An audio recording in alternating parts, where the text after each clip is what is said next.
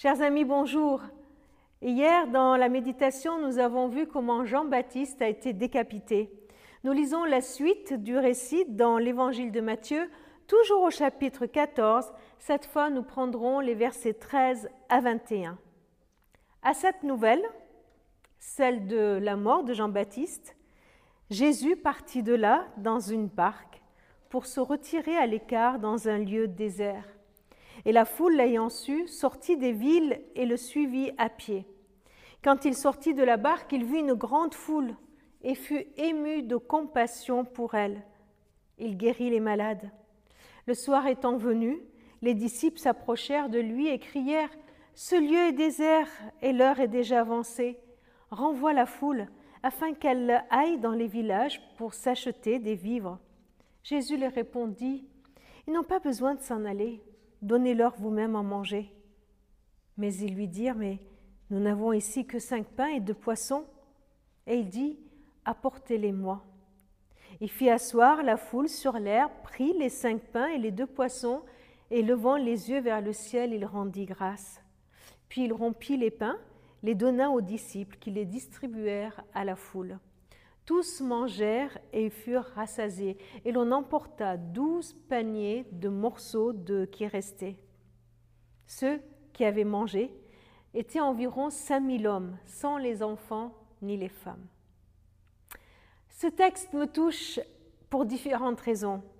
D'abord, cela me touche de voir que Jésus avait besoin de s'isoler, de prendre du recul, parce qu'il venait d'apprendre une mauvaise nouvelle. Il voulait d'apprendre que, Jean-Baptiste était mort et il avait besoin de, se retirer, d'aller à l'écart pour se reposer, d'aller à l'écart pour, comme pour accuser le coup. Vous voyez, il voulait se retirer. Ayant appris la nouvelle, il a décidé de se retirer dans un lieu désert connaissant le, lien qu'il y avait entre Marie, la mère de Jésus, et Élisabeth, la mère de Jean-Baptiste, on peut imaginer aussi le lien qu'il pouvait y avoir entre Jésus et Jean-Baptiste. Certainement qu'étant enfants, ils, ils se connaissaient et peut-être qu'ils ont même grandi ensemble. Et là, Jésus a mal, il a de la peine.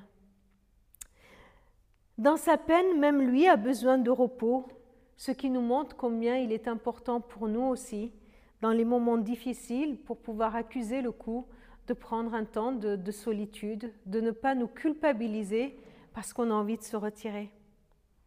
Ce texte me touche un deuxième point aussi, c'est que malgré la peine, malgré la peine de Jésus, Jésus voit les besoins de ceux qui l'entourent. Il ne s'énerve pas quand il voit les malades venir. Il ne s'énerve pas quand il voit la foule qui vient. Sa peine ne le rend pas insensible, indifférent. Et encore un avertissement pour nous, ne nous enfermons pas dans notre peine, mais levons les yeux, osons lever les yeux pour voir le besoin de ceux qui nous entourent. Et croyons, recevons la parole de Jésus qui nous dit, devant le besoin immense de la foule, donnez-leur vous-même à manger. Donne, donne ce que tu as voilà ce que Jésus me demande, voilà ce qu'il te demande, même si cela est insuffisant, même si ça paraît ridicule ce que toi tu as face aux besoins de ce monde. Sortir de notre peine pour voir les besoins et donner. Donner le peu de temps, le peu d'énergie, le peu d'amour que j'ai, le peu de moyens que j'ai, sans croire que c'est trop peu, trop petit ou trop insignifiant. Accepter de donner dans la foi que Jésus est capable de multiplier mon don de faire en sorte que cela suffise, que cela nourrisse ceux qui m'entourent. Seigneur, apprends-moi à, discerner quand est-ce que j'ai besoin de me retirer.